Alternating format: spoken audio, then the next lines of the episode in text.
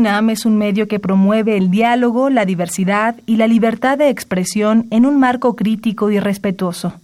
Los comentarios expresados a lo largo de su programación reflejan la opinión de quien los emite, mas no de la radiodifusora.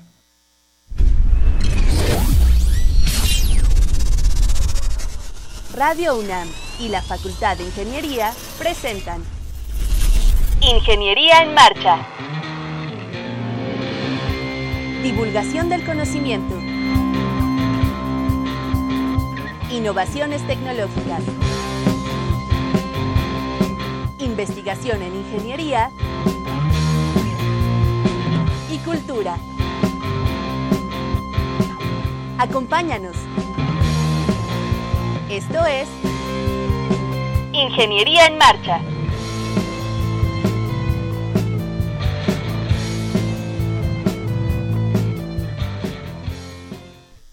Amigos, muy buenas tardes. Con el gusto de siempre les saludamos y le agradecemos que nos sintonice en este programa radiofónico de la Facultad de Ingeniería. Yo soy Ernesto Mendoza y con el gusto de siempre, como todos los martes, saludo a Rodrigo Sepúlveda. Rodrigo, ¿cómo te va? Muy bien, maestro, muy contento de estar aquí en el programa eh, y también muy contento de que nos escuchen. Invito al público a que establezca comunicación con nosotros. Lo puede hacer vía telefónica al 55 36 89 89 Ahí nos apoya el Departamento de Estructuras el día de hoy. También lo pueden hacer vía Facebook. Sandra Corona está con sus pulgares listos para atender todas sus peticiones. Y también lo pueden hacer eh, bueno, pueden descargar el programa en formato podcast de la página www.enmarcha.unam.mx. Bueno, déjeme decirle al público que nos sintoniza que hoy es el programa 38 del año, este martes 18 de septiembre del año 2018. Eh, no tiene nada que ver con numerología, pero bueno, pues ahí está nada más por curiosidad. Y en los teléfonos efectivamente está Ilse Rosas Lindero y Anaí Monserrat Cortés Rodríguez, ellas vienen del Departamento de Construcción. Les agradecemos mucho el, el, apoyo que nos dan. ¿Qué tenemos para el día de hoy? Pues estaremos hablando del aniversario del sismo de hace un año, 2017, también del de 85, por supuesto. ¿Qué ha pasado con la normatividad en cuanto al diseño de las estructuras? Eh, cuál fue la participación de las brigadas de la Facultad de Ingeniería, de la UNAM en general en la revisión estructural, eh, el papel de la Asociación Mexicana de Directores Responsables de Obra, qué es lo que se ha hecho y qué es lo que hemos aprendido tras un año del sismo. Así es que no se vaya, acompáñenos. Estás en Ingeniería en Marcha, el programa radiofónico de la Facultad de Ingeniería. Si deseas escuchar el podcast del día de hoy y los de programas anteriores o descargar el manual de autoconstrucción, entra a nuestra página www.enmarcha.unam.mx. Bien, estamos ya de regreso y para mí es un gusto presentar a la doctora Shioli Pérez Campos. Bienvenida, doctora. Muchas gracias. Muchas gracias por estar con nosotros. Ella es directora del Servicio Sismológico Nacional y le hace le hacía yo hace un momentito una pregunta y la hago ahorita al aire. A un año del sismo doctora qué hemos aprendido eh, pues a lo mejor no es tanto como nos imaginamos pero creo que sí hay aprendizajes importantes. Eh, para empezar las características de cada uno de los dos sismos de septiembre del año pasado sus particularidades y el darnos cuenta que podemos tener sismos como el del 19 de septiembre del año pasado más cercanos a la Ciudad de México. Eso si bien eh, pues lo teníamos en nuestra conciencia sismológica, pues hoy ya pusimos un poco de números y un poco de evidencias que nos indican que sí es posible un sismo más cercano con características similares. Eh, lo cual pues pone el dedo en el renglón, ¿no? Hay que ocuparse por prevenir una situación como, como esa. Eh, hace un año estuviste con nosotros aquí justamente ese martes 19, unos minutos previos al sismo, terminó tu entrevista y se presentó después del programa El Sismo. ¿Qué es lo que hace o qué ocurre, cómo opera el, el, servicio sismológico inmediatamente después de un acontecimiento como este? Eh, voy a empezar desde eh, las estaciones. Nosotros tenemos estaciones de monitoreo distribuidas en todo el país. Algunas de ellas es en colaboración con otras instituciones y sus datos son eh, de manera continua enviados a nuestro centro de monitoreo.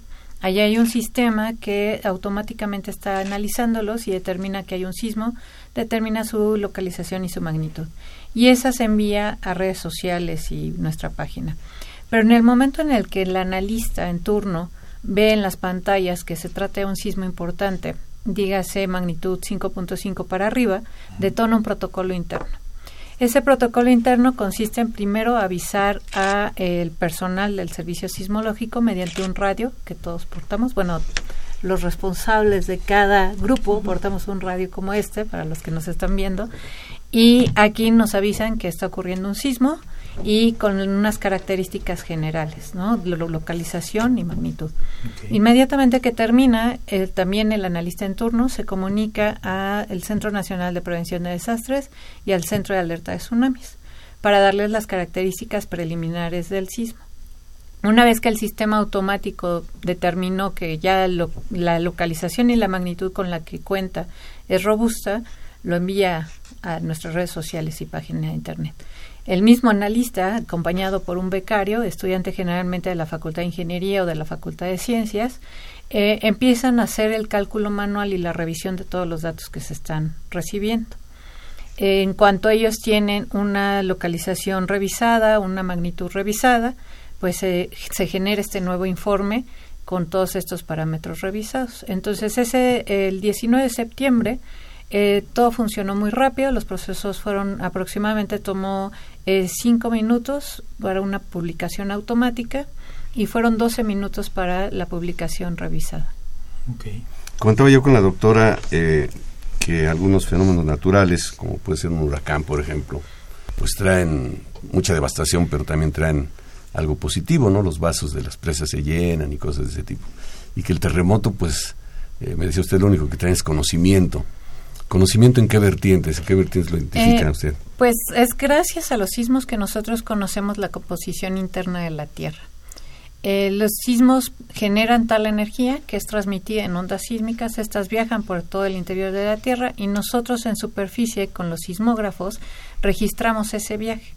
Y esa, esa forma de onda, ese sismograma, trae información de todo lo que atravesó la onda sísmica. Entonces es gracias a los sismos que sabemos que la Tierra tiene un núcleo, un manto y una corteza.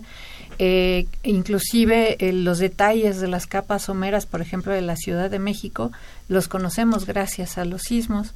Entonces, eh, no es solamente un conocimiento de saber que existen los sismos, sino el poder entender nuestro planeta toda su dinámica y todo su comportamiento. Bueno, y, diseñar mecanismos para prevenirlos y para actuar cuando se presentan, porque no se pueden evitar. Exactamente, esa es la otra componente, que si bien parece un conocimiento muy general, al final termina aplicándose en una protección para la sociedad. Sabemos que no se pueden predecir, pero existen datos previos al, a un evento grande, ¿no? Que nos llega, empieza a temblar un poco más, más seguido o menos, o sea, que se acumule energía. ¿Hay algún indicio que nos, que nos permita ponernos en alerta? Desafortunadamente no. Cada sismo tiene sus particularidades y se han hecho muchos intentos de identificar estos patrones previos a un sismo importante y en algunos casos se presenta un incremento de sismicidad y en otros casos un decremento o un silencio sísmico. Entonces el problema es que no sabes cuál es el caso hasta que o sucede el sismo o se apaga todo. Entonces no no hay forma hoy en día de, poder prevenirlos con, con unos precursores.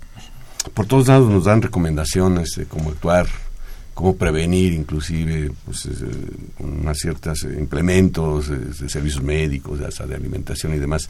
¿Cuál es la recomendación que, usted le puede dar a la gente para, para estar preparado pues y, y, y, al momento de actuar durante un sismo? Sí, yo no me voy a atrever a dar recomendaciones de protección civil en cuanto a qué hacer y dependiendo de dónde esté uno. Pero sí, yo recomendaría a la gente que eh, nosotros vivimos en un país que nos impactó el, el, de 1985, nos puede provocar cierta ansiedad, inclusive pánico, el pensar que puede ocurrir un sismo. Y mucho de este miedo o pánico puede ser atendido eh, si nosotros generamos conocimiento y conocemos mejor el fenómeno es, eh, digo, yo particularmente tengo miedo a las arañas, le tengo fobia a las arañas. Y el empezar a conocer eh, cosas, datos, información sobre las arañas me ha ayudado a manejar ese pánico. Yo creo que conviene hablar con un psicólogo al respecto, ¿no? Pero eh, creo que el conocimiento nos da poder y el conocer el fenómeno es un primer paso hacia agarrar el poder de, de lidiar con este fenómeno. De sobrepasar ese, esa, fobia o esa versión que Así Doctora, ¿qué opina usted de los simulacros? Eh, yo creo que son muy importantes. Eh, un simulacro debe ser ejecutado eh, como si fuera una situación real. Y eso nos va a permitir prepararnos. justamente si regresamos a la, a la parte de la fobia y del pánico, eh, en el momento en el que está la emergencia va a ser muy difícil lidiar con esos sentimientos y poder reaccionar de manera adecuada. Si nosotros hemos tenido un entrenamiento, que esos son los simulacros, es más factible que podamos manejar esa ansiedad y ese pánico porque yo sé qué hacer, a dónde dirigirme, cómo protegerme y em, creo que son fundamentales en todos los niveles. Pues hace un año, Rodrigo, ¿te acuerdas? Este, acabamos de hacer un simulacro 11.30 de la mañana, me sí, acabamos de salir de uno, luego venimos acá al programa, o sea, fue muy todo muy muy pegado y en el mismo día, ¿no? Ah, bueno, yo no vine al programa ese día, pero yo me quedé ahí en la oficina por pendientes que había y a la 13, ¿qué fue? 13.20, 13.40, por ahí vino el día de veras. Y entonces el comportamiento que yo observé pues fue muy distinto en el simulacro que ya ante una realidad. Exactamente, yo venía hacia acá eh, cuando tocó el simulacro y eh, me tocó en la subida hacia el metro en las escaleras hacia el metro CEU. Y cuando empezó la alerta, el sonido de la alerta para el simulacro, yo me detuve a hacer un análisis de eh, qué había que se pudiera caer, dónde era el mejor lugar para ubicarse y así. La gente a mi alrededor continuó con su camino. Y casualmente, el sismo me toca regresando en la misma estación del metro CEU. Y entonces inmediatamente vino a mi mente el análisis que había hecho yo a la subida, ¿no?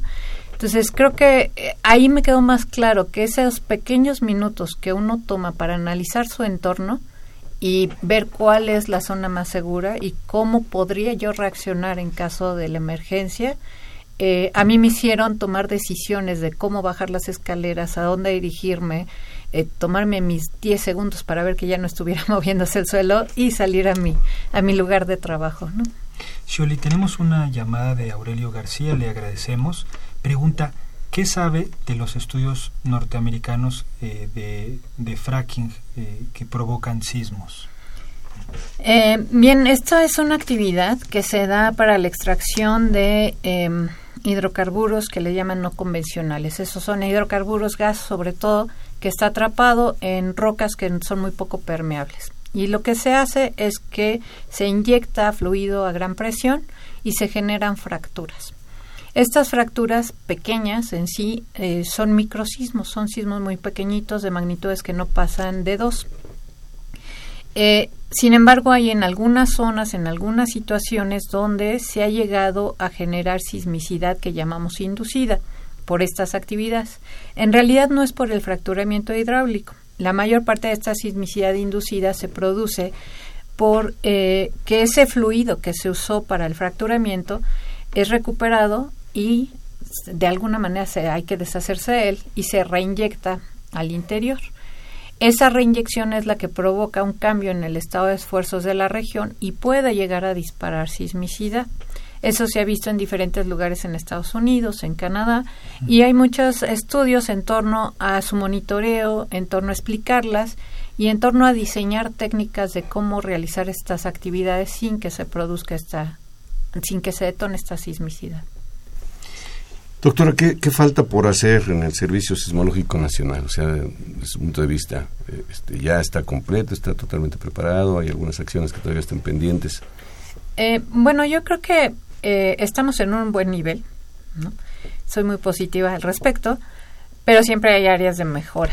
Y estas áreas se identificaron desde antes de los sismos y hemos venido trabajando en ellas desde antes de los sismos, ¿no? No es algo reactivo y una es el instalar más observatorios sismológicos en la República para poder tener una mejor cobertura a nivel nacional. Otra es eh, el contar con un centro alterno de monitoreo. Hoy tenemos un solo centro de monitoreo y operamos 24/7 un centro donde opera con servidores y tecnología finalmente es vulnerable a ciertas cosas. Entonces el contar con un centro alto nos brinda esa certeza de poder ofrecer a la población 24/7 la información. Entonces son, son dos líneas que se han venido trabajando en los últimos dos, tres años y que esperamos en los dos, tres años por venir sean una realidad. Eh, Víctor Manuel Serrano pregunta a través de Facebook él, pregunta, dice, con la capa permeable de la placa de cocos que permite el paso del agua y puede funcionar como lubricante entre la placa de cocos y la de Norteamérica, y la pregunta es, ¿es probable que ya no se esté acumulando tensión en la brecha de Guerrero y nos libremos del gran sismo que se espera? Eh, es una forma muy interesante de plantear esta pregunta y muy cerca de lo que se está eh, trabajando como hipótesis de estudio. Eh, no es que sea una capa de agua, sino que es una capa em, que tiene ciertas características de rigidez, de viscosidad, de fricción, que parece eh, que efectivamente está haciendo que en la zona de la brecha de Guerrero, solo en esa zona, las placas se muevan y se deslicen con mayor facilidad mm. y que la energía que se está acumulando no se acumule al mismo ritmo que lo hace en las zonas vecinas. Entonces, la zona vecinal norte en Papanoa, pues es una zona donde se presentó el sismo de 2014 y la zona vecinal sur en Ometepec y Pinotepa Nacional, pues tuvimos uno en 2012 y el otro más reciente ahora en febrero de este año. Esa zona de la brecha se comporta completamente diferente y como lo menciona él, es una zona que puede estarse deslizando, pero eso eh, no descarta aún la posibilidad de un sismo importante. Claro. Pues la, la respuesta a la pregunta que le hice a la doctora, que hemos aprendido, es bastante lo que se ha aprendido, bastante lo que se está trabajando. Falta todavía, como usted dice, pero estamos avanzando en la dirección correcta. ¿Algún comentario final, doctora? Es lo que siempre digo, que es recordar, vivimos en un país altamente sísmico. Eh, los sismos desafortunadamente no se pueden predecir y pues nos toca conocer el fenómeno y aprender a convivir con él. Lo que usted decía, informarnos, empoderarnos de la información y estar preparados. Exactamente. Muchísimas gracias, doctora. La doctora Shioli Pérez Campos, directora del Servicio Sismológico Nacional. Le agradecemos que haya estado aquí con nosotros. Al contrario, Muchas gracias. Enhorabuena. Gracias. Regresamos en un momento. Estás en Ingeniería en Marcha. El programa radiofónico de la Facultad de Ingeniería si deseas escuchar el podcast del día de hoy y los de programas anteriores o descargar el manual de autoconstrucción, entra a nuestra página www.enmarcha.unam.mx.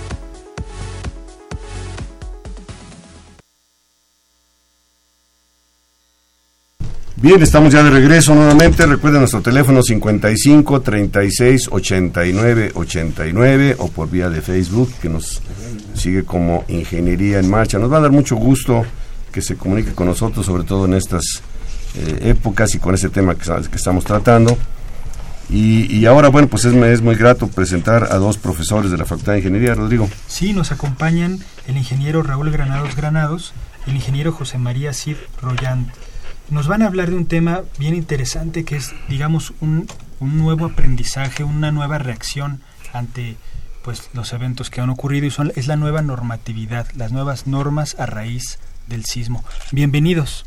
Rodrigo, debemos decir que los dos eh, profesores que nos visitan son efectivamente profesores de la facultad. Sí, del área de estructuras. Del área de estructuras. Bueno, pues ¿qué, ¿qué, ha habido con los, este, los reglamentos Decía la doctora Scioli, que se acaba de retirar ahorita, que los sismos pues, nos traen conocimiento. Yo le decía que algunos otros fenómenos pues, pueden traer, por ejemplo, agua, ¿no? cuando son los huracanes y demás, pero el sismo lo que nos deja es conocimiento. Dicen, ¿qué, conocimiento? ¿Cómo se ha visualizado ahora pues la, normatividad para el diseño de estructuras y la construcción de las mismas? Maestro Raúl Granados. Yo traigo aquí un pequeño apuntito, que si me permiten, pues voy a tratar de resumir aquí lo más posible lo que trae este, este documento. Está hecho a base de preguntas y como tal lo voy a transcribir. Dice, ¿por qué tiembla tanto en México? México está emplazado en una zona de alta actividad sísmica, aunque los estudios en esta área son relativamente recientes. Se cuenta con registros de grandes movimientos telúricos desde la época prehispánica gracias a los códices Vaticano, Ríos, Ovin y Taleriano. y durante la colonia por cuenta de los cronistas españoles como Bernardino de Sagún, quien reporta varios sismos que ocurrieron en la zona central de la entonces Nueva España. O sea, la historia de los sismos pues es la historia del, planeta Tierra y de la historia de, México, pero, pero lo importante es que hay registro de ellos. Así es, así es, tenemos, tenemos ese, ese antecedente. Más tarde. A ver, a ver, eh, es que nuestro sí tiene, tiene que indicar comportar. Y acordemos que aquí, bueno, pues la idea es que pongamos nuestras ideas. Bueno, como de costumbre, no estaremos de acuerdo. Cada quien tiene sus opiniones. Por ejemplo, eh, Raúl este, se desvió de tu pregunta para soltar su rollo, ¿no? y efectivamente este hay un hay tres tomos de una publicación que se llama La historia de los sismos en México. Eh, están elaborados los documentos pues por gente que no tiene ni idea, digamos, de cómo funciona un temblor, ¿no? Tampoco nosotros tenemos mucha idea, ¿eh? Pero bueno, reportan, por ejemplo, los daños y no... de un registro, pues, este, son registros del estilo de tembló fuerte y se cayeron estas cosas y tal y cual. Y pues rezaremos para que no vuelva a temblar, ¿no? A ver, regresando sobre esa tónica, eh, ¿en qué momento, no sé si en la época de la colonia, surge el concepto de norma o reglamento de construcción? siempre ha existido, porque bueno, pues las construcciones en la época colonial tenían cierta arquitectura y más o menos era uniforme, o era el estilo de la época, no sé Pero ¿en qué momento surgen los reglamentos ya para... No puedes construir si no te basas en estas condiciones. Y, debemos decir al público que por no observar los reglamentos, pues se ha visto que, que hay daños que no debían ocurrir. Por ejemplo, en el 85 me tocó a mí participar activamente en revisión de construcciones que no cumplían pues con lo mínimo no de recubrimientos traslapes y demás. Entonces eh, más o menos en qué época empieza la que ahora tenemos como la computadora por ejemplo eso sí soy más experto que él soy más viejo. El primer reglamento de construcción se formalizó hace como cuatro mil años o por ahí. Es el código de Hammurabi. Es el código de ojo por ojo diente por diente. Si un constructor hace una casa y la casa se cae y mata a esclavos del dueño de la casa, el constructor tiene que reponer los esclavos. Si la casa al caer mata al hijo del dueño de la casa, hay que darle callo al hijo del, al hijo del constructor. No, no, es Si la casa al caer mata al dueño de la casa, ¿no? hay que darle mate al constructor. ¿Eso está en el código de Hammurabi? Ese es el primer código. Parece que era más estricto, ¿no? que el ahora. sí, por cierto, este, hoy en día eh, se plantearía una cuestión de igualdad de géneros. No se menciona para nada a la dueña de la casa, ¿no? A la dueña de la casa. Así es. Bien, pues ahondando en esto, yo diría que hasta principios del siglo XX es cuando ya se empieza a tomar más en serio el concepto de los temblores. Se instala la primera red de sismógrafos y se funda el Servicio Sismológico Nacional, pues que permite ahora sí ahondar un poquito en, este concepto de, de, los movimientos eh, telúricos. Eh, se empezó a entender que los principales eh, sismos que afectan a la Ciudad de México, tomando como referencia pues, la ciudad más importante eh, del país, eh, tienen su origen en el litoral del Pacífico, en la, en la costa del Pacífico, desde al norte, pues los estados de Colima y Jalisco, y al sur hasta pues, Chiapas, Chiapas, Oaxaca, Chiapas y pues incluso parte de Guatemala es ahí donde se genera la mayor parte de los de los sismos que más daños, más problemas han eh, ocurrido que han afectado principalmente a la Ciudad de México. Ahora, entrando en, los reglamentos y desde el punto de vista que podamos entenderlo todo, grosso modo, ¿qué es lo que se ha ido modificando? Yo, sé que luego se... El primer reglamento sísmico en México es un reglamento en el Distrito Federal data de 1942. 1942, todavía no ocurrió el sismo del 57, entonces eran ciertos parámetros para diseñar. Sí, pero por ejemplo con ese reglamento se hizo la torre latinoamericana. Y ahí está. Está de casualidad. Sí, no, no, está debido a que tiene... La torre latinoamericana es una trampa espantosa según lo que hacemos ahora, ¿eh? O sea, lo cual demuestra que no le, no le atinamos todavía. La torre latinoamericana, la cimentación es fantástica. Fue diseñada por el doctor Leonardo Cebar, eh, mexicano. La cimentación es fantástica, a tal grado que probablemente eh, está apoyada en la capa dura y por lo tanto no, no, no funciona igual en superficie que el terreno que la rodea, que es un suelo blando, ¿no? ¿Cómo es la cimentación de la torre? ¿Son pilotes? Eh, tiene 360 que llegan hasta la capa dura de punta, pero además tiene eh, una supresión de 13 toneladas por metro cuadrado con agua que se inyecta y con un filtro que se hizo, bueno, todas las ideas son del doctor Leonardo, Leonardo Pero la superestructura la diseñó un gringo, lo voy a llamar gringo por familiaridad, ¿no?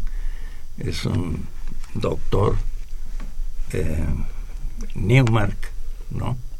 Newmark será el autor del método aquel que nos enseñaron. Yo me acuerdo entre sueños, siempre sí, no fui el, método Newmark de Newmark. tiene métodos para todo. Entonces, Newmark aplicó un análisis dinámico modal a la torre latinoamericana, pero utilizó un suelo de cerca de 3.000 kilómetros lejano al de la torre. Utilizó un sismo gringo de California, un sismo de frecuencias, de alta frecuencia, digamos, con un suelo más bien duro que, no tiene nada que ver con no tiene nada que ver con el sismo en el sitio donde está la torre latinoamericana y la fuente del sismo porque los sismos en California son de origen superficial tienen sus famosas fallas superficiales que se corren ¿no? y friccionan. Mientras que nuestros sismos llegan de 350 kilómetros o de Acapulco, estamos esperando el de Acapulco, ¿no? ¿Quién sabe cuándo llegue el de Acapulco? ¿Por qué razón? Acapulco nos queda en línea recta a 250 kilómetros, ¿no? Claro. Sería eh, un sismo potente como el de Michoacán del 85, pues nos llegaría bastante rápido y con mucha energía. Claro. Eh, en Facebook eh, mandan saludos Víctor Arismendi y Ramiro Negrón al ingeniero Granados y les preguntan, el ingeniero Esquivel, además de mandarles saludos, eh, ¿qué opinión de, tienen de las nuevas normas técnicas de diseño por, por sismo en la que los desplazamientos relativos se redujeron a la tercera parte? Esto nos llevará a tener estructuras muy robustas y por tanto más costosas. Definitivamente las modificaciones eh, que se hacen a los reglamentos y a sus normas, en este caso a las normas sísmicas, eh, previenen que en lo sucesivo nuestros edificios van a tener que ser más rígidos. Vamos a tener que utilizar sistemas estructurales que tengan esta condición de rigidez y limitaremos, por lo tanto, los desplazamientos que son una de las variables importantes en un sismo. Y si van a ser más costosos, indudablemente. Eh, sí, nada más que hay que tener en cuenta una cosa. Eh, el costo de la estructura pues representa un porcentaje muy bajo de todo el edificio. Y entonces el subir un poco o un poquito más los coeficientes sísmicos no va a incidir en la economía en la misma proporción. Y si aumenta la seguridad. Por supuesto, y eso es lo que, lo que se busca pero sí hay un poco de temor, es que es que la construcción se va a encarecer, esto se dijo mucho en el 85 y pues no fue así, se siguió construyendo. Y la prueba es que pues en el 85 quedaron a deber un poquito los investigadores con tamaño de los coeficientes sísmicos y ahora pues estamos tratando de llevarlos a sus verdaderos niveles. Platicaba yo en días pasados con el ingeniero José María Cid Royan, perdón, que nos está acompañando aquí, que él conocía de un caso en donde había tres edificios, pero pegaditos uno a otro. Viene el sismo y se cae, si no recuerdo, el del medio, y los dos quedan incólumes ahí. No, bueno, ese en el 85 fue uno del borde de la línea de tres edificios. Eran tres y el del borde fue el que se cayó. El del, por cierto, del lado sur. Eh, el sismo teóricamente vino del, del sureste, ¿no? Pero este se cayó del lado sur. Y este los tres edificios eran de estructura metálica y efectivamente eran con el mismo proyecto. Diseñados igualito, vamos a decir. Pero en el sismo de, del septiembre del año pasado, en el segundo sismo, hubo también tres predios pegados en donde se construyeron tres edificios con el mismo proyecto, porque los arquitectos no van a pagar tres proyectos allí, y con el mismo sismo, ¿no? Los tres predios están pegados. Y el edificio del medio, del sándwich ese, fue el que sufrió daños, los otros dos no. Ahí fue el del medio. Sí, se llama ¿qué? Chimalpopoca, ¿no? Algo así. Esto quiere decir que el sismo, el, tipo, de dónde viene, la magnitud, etcétera, etcétera, pues va a determinar si la estructura resiste o no resiste en un caso, porque no se puede diseñar una estructura que resista un sismo de cualquier magnitud. No, sí se puede, teóricamente también. Pero este el problema es el anterior que mencionaron ustedes, la economía. Ahora, el, el, el que gasta en protección sísmica, pues tiene una seguridad adicional al que no gasta en protección sísmica. Igual se puede pasar este 100 años sin que tenga necesidad de usar esa protección. Claro. ¿Mm? Es como un seguro. Claro. Es como un seguro. Compra uno un seguro, y a lo mejor nunca lo ocupa. Pero aquí la gente quiere verlo como una inversión, quiere amortizar su inversión, ¿no? En la construcción. ¿Cómo se promueven De todas maneras, eh, no le podemos prometer eh, seguridad absoluta. Claro. Pues, Hay una mayor probabilidad de que resista, para el sismo, 100%. sí, porque efectivamente se pueden hacer estructuras. Por ejemplo, no habrás visto que se caiga ninguna pirámide, ¿no? Bueno, Ah, pues ahí está la cosa, ¿no? Qui- quisi- Quisiera yo relatar también un ejemplo eh, que nos va a abrir un poquito la, el- la- la inquietud respecto a por qué se caen los edificios. Eh, en, en- en 1979 hubo un temblor eh, del orden de 7 y algo. El temblor de la Ibero, lo recordarán ustedes. la campestre Churubusco. Así es, y ese temblor lo tengo yo muy ligado a mi vida personal. Yo impartía clase ahí en la Ibero, ¿verdad? Y conocí perfectamente el proyecto. El proyecto era de uno de los arquitectos más prestigiados de México. Eh, el diseño estructural se lo habían encargado a la mejor empresa de diseño estructural en México. Y la construcción la ¿Cuál había la realizado? El mejor, el mejor este, constructor de México. Bueno, Resulta que ahí el arreglo de los- edificios era este. Había uno, dos, tres, cuatro, cinco edificios paralelos ligados Y uno transversal. por uno transversal. Era un peine, una digamos. Un peine, un peine. En ese, en ese sismo eh, se cayó uno de los edificios, el que estaba más hacia el eh, sur, por fijar una referencia, se, cayó, se colapsó totalmente. El siguiente eh, sufrió daños tan terribles que estuvo a punto de caerse, pero se mantuvo en pie. Tercero, daños muy grandes pero menores. El cuarto, mucho menores los daños. Y el quinto, Nada. Pues sí tuvo rotura de vidrios, tuvo grietas, tuvo algunos desprendimientos de recubrimiento, pero hasta ahí. Esto para mí me dejó una enseñanza, o más bien una duda que no le he podido disipar en Nada más el resto de mi vida. Bueno, tengo otras muchas, pero eso en ese ejemplo en especial eh, me hizo sentir que bueno había una variable ahí tan extraña que era muy difícil que la pudiéramos llegar a, a manejar en términos físicos, en términos matemáticos. Alguna vez que asistí a un eh, simposio, un congreso internacional, le hice la pregunta sobre este caso a un prestigiado investigador y pues no me, no me supo contestar tampoco, ¿verdad? Me habló ahí de que las ondas y demás, pero nada, nada claro. Es, la, realidad, la realidad es que hay muchas variables difíciles de, de establecer. Entonces depende, como decíamos hace un momento, de la, del tipo de sismo, la orientación, de la propagación de las ondas y muchas cosas, muchas variables. Pero sí hay una posibilidad de prevenir, como también nos decía el señor José María Cid. Bueno, uno puede hacer una estructura resistente, muy resistente, ¿no?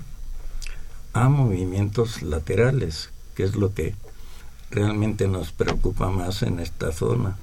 Sí. Uh, un sismo como el del 19 de septiembre del año pasado tuvo un origen mucho más cercano, ¿no? Y ese sismo sí envió una mayor, digamos, eh, energía en ondas de baja de alta frecuencia. O sea, hubo movimientos verticales. La gente cree que con calificar un sismo como oscilatorio o trepidatorio ya la hicimos, ¿no? Pero obviamente, por ejemplo, la mayoría de nuestros diseños, la inmensa mayoría, no tiene protección contra sismos trepidatorios. trepidatorios porque todos los sismos que habíamos sentido con alta energía, digamos, con alta intensidad, eh, son oscilatorios, es lo que más notamos. ¿no? ¿Qué nos pueden decir de los disipadores sísmicos que ahora se mencionan mucho? Eh, ¿Qué tan eficientes son? ¿Qué tanto encarecen la construcción de una estructura? Es, es, una, es una medida a la que tendemos necesariamente los que nos dedicamos a esta parte de la ingeniería. Eh, hay muchas formas de atenuar la acción de un sismo. Es decir, la naturaleza es tan fuerte y poderosa que el ser humano nunca le va a ganar. Eh, a un sismo no se le puede enfrentar directamente de cara a cara. A un sismo hay que sacarle la vuelta sacarle la vuelta es un tanto coloquial, pero significa... Como en el boxeo, dice el ingeniero. Que hay, que, hay que buscar alternativas para que esa energía que trae un sismo consigo no le llegue... Que se disipe. Que se disipe en alguna forma. Entonces hay muchas formas de... Se han encontrado en la, en la actualidad diferentes eh, modos de, de atenuar la, la acción del sismo una de ellas, pues, es poniéndole amortiguadores como los de los coches, un ejemplo así burdo. Otro es eh, ponerle aisladores a la cimentación, hacer que la cimentación eh, no esté apoyada directamente. Que para que, se pueda desplazar el, que el terreno no le transmita esa energía, sino que se pueda deslizar libremente. La otra es poner unas masas muy grandes en, los últimos pisos del edificio se les llama masas resonantes, que al moverse en forma controlada por medio de algún programa de computadora y demás, puedan esas masas moverse en la dirección contraria a la que está solicitando el, el sismo en ese momento al edificio. Esas son algunas de las formas en que se puede atenuar la, la fuerza, la energía del sismo y hacia allá este, estamos tendiendo. Eh, desafortunadamente en este momento todos estos sistemas son costosos, son caros y aplicarlos a cualquier edificio pues no sería práctico. Pero edificios muy importantes, tal es el caso de la Torre Mayor, tiene sus sus amortiguadores, por supuesto, se justifica invertirle un poquito más a la estructura. Él está hablando de aisladores de base. Bueno, aisladores o amortiguadores. Casi, yo digo que todos los edificios altos deberían tener ese sistema, uno u otro. no necesariamente. Pero si se le la quiere... latinoamericana es una buena muestra de que este, no tiene ese tipo de disipadores ni amortiguadores. De, aislamiento de base ni amortiguadores arriba. Es una estructura, por cierto, remachada, ¿eh? O sea, de perfiles metálicos. Es metal remachado. Que no alcanzaba, había que remachar varias placas entre sí, unirlas pues para que funcione. Tiene 43 pisos, yo considero que ya es bastante alto. que es un ejemplo más bonito? Ese es mucho mejor. El edificio viejo de la Lotería Nacional. Ah, el que está sobre es reforma. una estructura metálica. Es el primer rascacielos en México, ¿no? Tuvo 20 pisos. Tuvo, tuvieron que pedirle permiso al presidente de aquella época, Lázaro Cárdenas, para poder eh, iniciar la construcción y el, el, proyecto. El proyecto es de un ingeniero mexicano y es el primer rascacielos flotante. ¿No? Flotante, está flotando. Tiene hasta cámaras, como los submarinos, cámaras en donde si se está hundiendo más de un lado que de otro, le metes agua al lado que se quedó arriba para balancear, Para balancear. tratar de nivelarlo. Pues hay ejemplos interesantísimos. Cada vez podríamos platicar Sí, muchísimo más. El tema es interesantísimo. Les agradecemos mucho su participación. Al maestro Raúl Granados Granados y al maestro también José María Cid Royan. Muchas gracias por acompañarnos con estos interesantes comentarios. Gracias a ustedes. Gracias. Leas. Estás en Ingeniería en Marcha. El programa radiofónico de la Facultad de Ingeniería. Si deseas escuchar el podcast del día de hoy y los de programas anteriores o descargar el manual de autoconstrucción, entra a nuestra página www.enmarcha.unam.mx.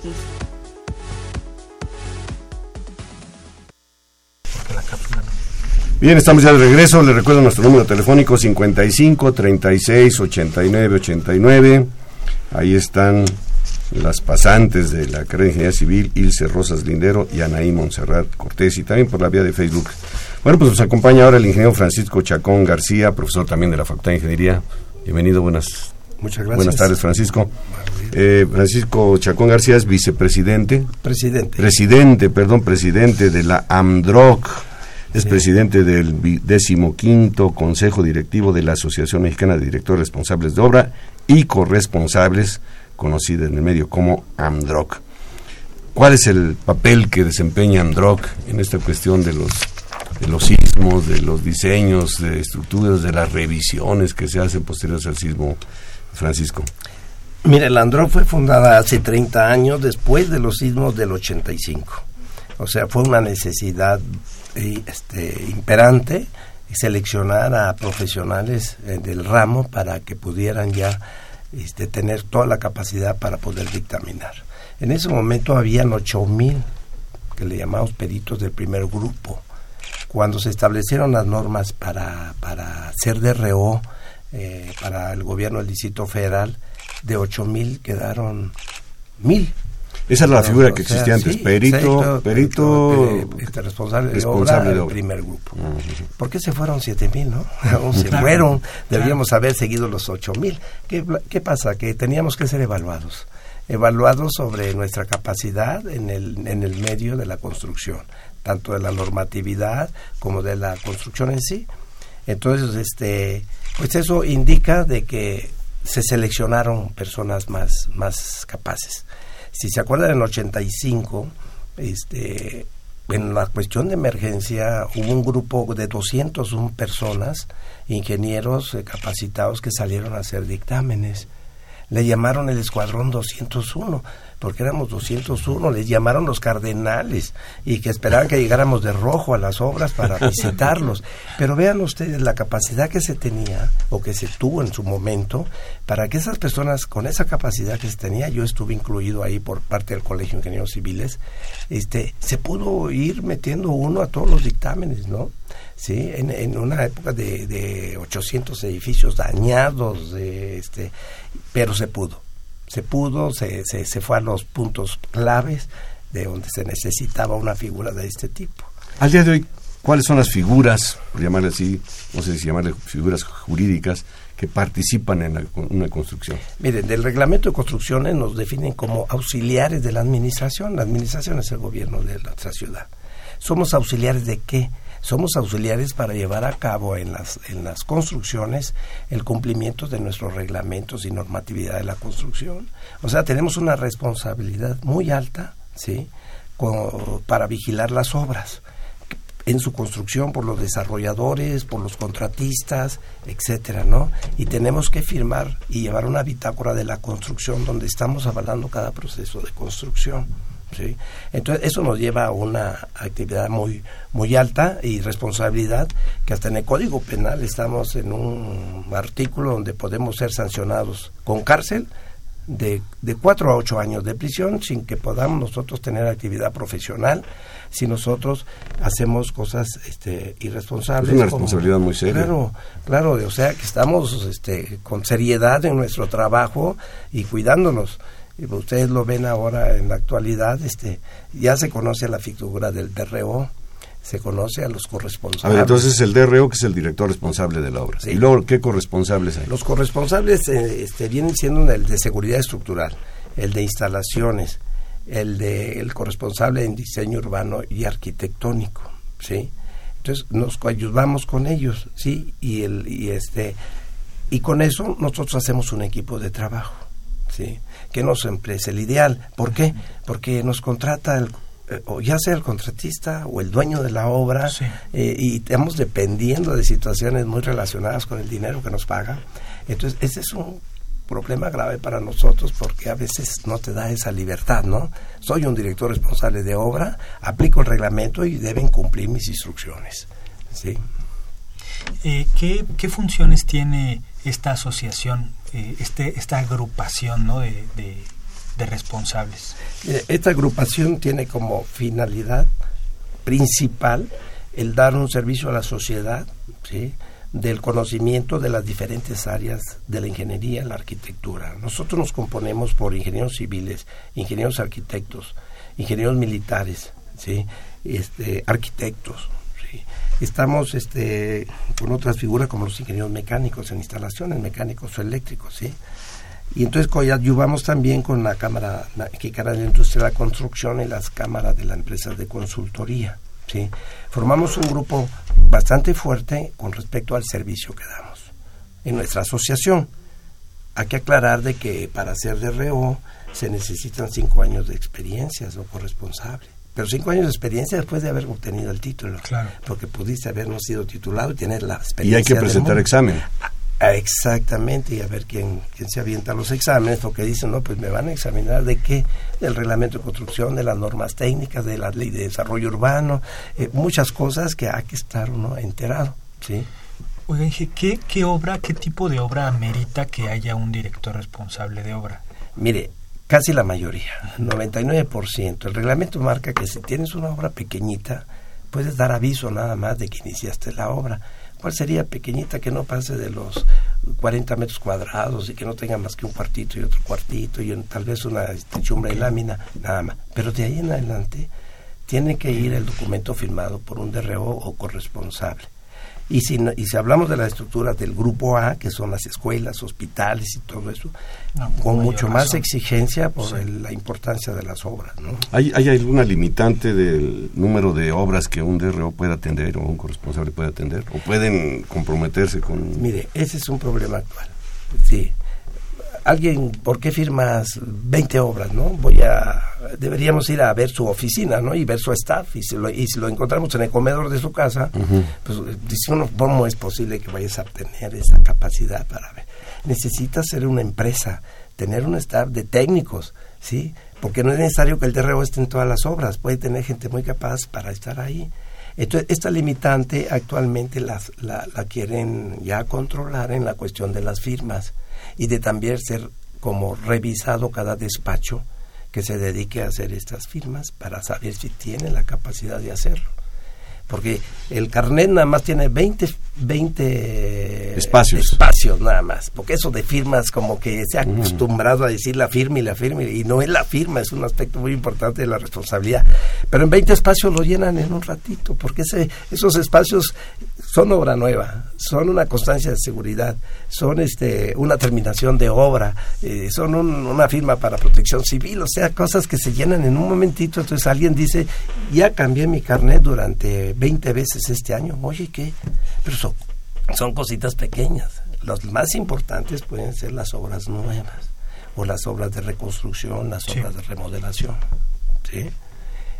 sí, es que cuando, eh, digo, hace un año que, había que inspeccionar las construcciones y todo lo demás, pues hubo una demanda tremenda de corresponsables y como que se veía a leguas que es escaso el número de corresponsables para la magnitud de solicitudes que había. Sí, aquí platicaba yo con el director del Instituto de Seguridad, el doctor Berroni, y le platicaba yo, mira, tenemos un problema en el Distrito Federal. Tenemos 70 corresponsables activos y de esos activos unos son muy activos y otros son poco activos. Entonces todos quieren una constancia de seguridad estructural porque así la marca el ordenamiento. Pero una escuela de un kinder que tiene 50 metros cuadrados o 100 metros cuadrados necesita un corresponsable cuando, cuando un DRO tiene toda la capacidad para hacer el dictamen, ¿sí? No solo de esa, sino de cuatro o cinco niveles más. Pero no, la, normatividad dice que debe ser un corresponsable. Eh, sí.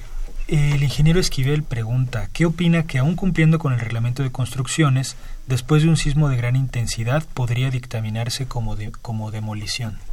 Mire, el cumplimiento del reglamento de construcciones, ¿sí? Eh, es, es, se debe en todas las áreas, ¿sí? desde que se hace el proyecto este, arquitectónico, el proyecto estructural, el estudio geotécnico, y la construcción en obra, ¿no? ¿Sí? Y después la operación y el mantenimiento de la misma, ¿no? Sí. Entonces ahí tenemos un problema de coordinación en todas esas áreas, ¿no? De que los desarrolladores, este, los dueños, los contratistas, paguen o financien todo ese servicio, que para ellos es muy difícil. Aquí en México la supervisión debería ser obligada. Obligada. Obligada. Y nadie quiere pagar supervisión de obra. Sí un mismo DRO le dicen, mira, tú nada más puedes venir y lo marca el reglamento cada semana, pero ya, pero en una semana a mí ya me colaron otra losa, o en una semana ya me colaron las pilas. Sí, se requiere alguien que esté de planta. Exactamente, y no vamos a poder restarlo por la cuestión financiera. Entonces todo eso, para la persona, el señor Esquivel que preguntó, pues debe de estar agrupado, se está cumpliendo con el reglamento en el aspecto de la normatividad, pero minuciosamente las construcciones deben de ser bien supervisadas. Claro. Pues muy importante la función de la Asociación Mexicana de Directores Responsables de Obra y Corresponsables, presidida en esta ocasión por el ingeniero Francisco Chacón García. Ingeniero, le agradecemos muchísimo que haya compartido con nosotros. Al contrario, este gracias a ustedes y un reconocimiento a la UNAM que mantiene a Radio UNAM en el aire. Es una eh, importante comunicación que hay desde que ella era joven y hasta ahora lo escuchamos y es un amplio, una amplia gama de difusión cultural. Le agradecemos que haya estado con nosotros, les saludamos cordialmente. Gracias. Estás en Ingeniería en Marcha. El programa radiofónico de la Facultad de Ingeniería. Si deseas escuchar el podcast del día de hoy y los de programas anteriores o descargar el manual de autoconstrucción, entra a nuestra página www.enmarcha.unam.mx. Estamos ya de regreso y continuamos con este tema de, pues eh, hablando alrededor de los sismos del 85 y del 2017. Y posterior al del año pasado se formaron brigadas de inspección estructural, en donde participó la Facultad de Ingeniería. Rodrigo participó activamente, en Severo también lo hicimos. Y está con nosotros ahora Giovanna Razo Carrasco, ella es estudiante de noveno semestre de Ingeniería Civil. Sí. Bienvenida, Giovanna. Gracias por estar con nosotros. muchas gracias, muchas gracias por invitarme. nos vas a hablar un poco de la experiencia que tuvo pues el estudiantado fue una oportunidad de salir a la calle y dar apoyo a la comunidad y además de aprender. Claro, claro, creo que una cosa muy importante fue que las brigadas de inspección estructural eran, creo que más un apoyo a la comunidad. No, no era que revisáramos edificios muy grandes o cosas que fueran muy importantes. Tal vez una casa muy pequeña de dos pisos para nosotros o para como ingenieros no sea tan importante, pero para una persona que es su vivienda es muy importante. Entonces, lo que íbamos es realmente apoyar a la comunidad a mostrarle a las personas que teníamos el interés y realmente ayudarlos a determinar si había algún daño en su casa, en su vivienda. Sí, dices algo medular, digamos, no, no era mediáticamente atractivo, ¿no? Digamos, en las, en las televisoras salieron los edificios dañados, las grandes construcciones, y, y, las casas de una sola planta o de dos, pues no, no había mucha atención. Y este fue un, un área de oportunidad que la facultad pudo cubrir. Claro, claro. De hecho, eh, donde participamos ya en la facultad fue en las delegaciones Iztapalapa, eh, Tláhuac, en la Magdalena Contreras. Estamos hablando de delegaciones que no tienen grandes edificios, sin embargo, pues están muy pobladas, tienen muchas personas y la mayoría están en zonas muy vulnerables, de mucho riesgo y que en la mayoría de los casos sí presentaban daños y que teníamos que evaluarlos y realmente eh, informarlos a un especialista para determinar si alguien más tenía que venir a, a evaluar más a fondo el problema. Nosotros éramos realmente un apoyo a los especialistas como el ingeniero Chacón. Giovanna, ¿cómo percibiste la reacción de las personas afectadas? Eh, bueno, inmediatamente después del sismo, la reacción era de pánico. Eh, encontrabas a las personas en los estacionamientos, en el caso de edificios altos, los encontrabas en los estacionamientos, no querían subir a su casa. Estaban muy asustados y sentían que todo el tiempo estaba temblando eh, conforme iban pasando los días, eh, la reacción iba siendo un poco, en las zonas más marginadas era como que no les importa, ¿no? Sentían que alguien, que nadie les estaba prestando atención y sentían tal vez un poco eh, de tranquilidad al saber que alguien le estaba prestando interés a su problema y los estaba yendo a visitar. Eh, la verdad es que yo eh, tuve una experiencia, tuve experiencias muy bonitas. La gente fue muy agradecida conmigo y siempre fueron mm, podría decir que las personas realmente apreciaron lo que hice y que se sintieron a gusto con eh, las palabras que les di. ¿Y ustedes cómo se sintieron? O sea, ¿tú cómo te sentiste como estudiante? este, o sea, a lo mejor no con mucha experiencia. ¿Qué, qué, respaldo sentías tú atrás de esta labor que desarrollaron tan importante? Claro, bueno, el primer día yo creo que estaba muy nerviosa, ¿no? Yo sentía que lo que sabía pues era teórico, que no podía todavía practicarlo, o sea, que todavía no era, los, o sea, ingeniera, ¿no? Eh, sin embargo, creo que todos los conocimientos vertidos en mis, por mis profesores fueron muy buenos y que ya cuando te encontrabas con el problema lo sabías identificar. O sea, realmente todas las prácticas y cosas que se hacen a lo largo de la carrera efectivamente ayudan para determinar y encontrar los problemas que eh, íbamos a evaluar. Y pues creo que algo que sí a mí me gustó fue que sentí mucha confianza ya. Empezaron a pasar los días y yo me sentía bien porque sentía que lo que estaba haciendo estaba bien y que lograba identificar tanto constructivamente como estructuralmente los problemas y las cosas que se presentaban. ¿Cómo viste la participación de tus compañeros y, y cómo fue esta organización? De las brigadas, este, faltaron alumnos, sobraron, ¿cómo funcionó? Eh, bueno, inicialmente eh, el día del sismo yo sentí que o creí que mis compañeros no iban a reaccionar tanto como pues en el momento yo lo hice. Sin embargo, yo comencé a ver que mis compañeros se empezaron a juntar eh, tanto en el colegio de ingenieros, yo fui al Senapred en un inicio y comenzaron a buscar dónde ayudar inclusive los que no se sentían preparados pues buscaban eh, lugares albergues a los que ayudar o inclusive a mover piedras. O sea realmente cuando alguien quería ayudar lo hacía. Y yo sentí que mis compañeros tuvieron una muy buena respuesta. La verdad es que ni siquiera recuerdo uno solo que no haya ido.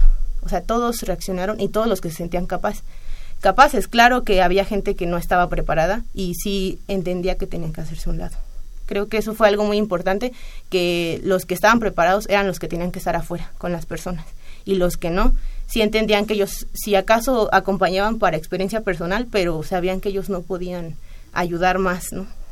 Bueno, y había algunas ayudas, por ejemplo, los profesores del área de estructuras estuvieron dando clases o mini clases, eh, este, tips, vamos a llamarle, para identificar, los principales tipos de falla y demás, y luego unos formatos para también uniformizar la información y tratar de poderla sistematizar. Eh, decía la doctora Scioli al principio del programa que los sismos han traído conocimiento y aquí el conocimiento fue en el sentido de diseñar una mejor capacidad de respuesta, porque los alumnos reaccionaron de una manera positiva, muy entusiasta, pero toda esa fuerza de trabajo, llamémoslo así, pues hay que canalizarla y hay que organizarla para poder ser más eficientes. Sí, fue, fue difícil, ¿no? Fue, los daños fueron tan dispersos en la ciudad a veces tan puntuales y dispersos que cubrirlo todo pues era imposible. Las brigadas se tuvieron que separar a diferentes delegaciones. De todas maneras no se pudo revisar todo lo que se quería revisar, ¿no? Claro. Al día de hoy van haciendo un balance de esa participación. ¿Cuál es tu, tu sentir? Eh, bueno, la verdad es que creo que dos experiencias grandes que tuve durante esto fue como ya comenté, creo que me di cuenta de que realmente estoy preparada, que me siento confiada y que puedo salir al campo laboral y en general ayudar a la, a la sociedad, a México, que es el punto de los ingenieros civiles, desarrollar al país. Eh, sí me siento preparada. Y la segunda fue que realmente veíamos dos diferentes realidades. Una realidad de personas, por ejemplo, en la del Valle, con casas pues eh, más adineradas, con un poder adquisitivo mayor, y luego ibas a una casa de palos en la Magdalena Contreras. Era, era brutal el cambio, ¿no? Brutal la marginación y la pobreza que encontrabas. Y ya más familias requerían ayuda. Claro, claro, o sea, ambas necesitaban algo, algo diferente, pero lo necesitaban. Y creo que eso es muy importante como ingenieros civiles, identificar que tenemos diferentes realidades en un mismo país. Giovanna, muchas gracias, muchas gracias por compartir con nosotros estas, estas experiencias. Giovanna Razo Carrasco, estudiante de la carrera de Ingeniería Civil, pasante ya. Giovanna, felicidades. claro. Pues bien, Rodrigo, nos vamos, nos vamos. Queremos agradecer el favor de su atención y por supuesto agradecer la participación de Pedro Mateos en la producción del programa, de Sandra Corona en las redes sociales y de la licenciada María Eugenia Fernández en la coordinación de comunicación y por supuesto de Socorro Montes en los controles técnicos. Le invitamos a que nos sintonice el próximo martes y por lo pronto a que continúen disfrutando de la programación musical que Radio UNAM tiene para ustedes. Hasta pronto. Radio UNAM y la Facultad de Ingeniería presentaron Ingeniería en Marcha. Divulgación del conocimiento. Innovaciones tecnológicas investigación en ingeniería y cultura. Ingeniería en marcha.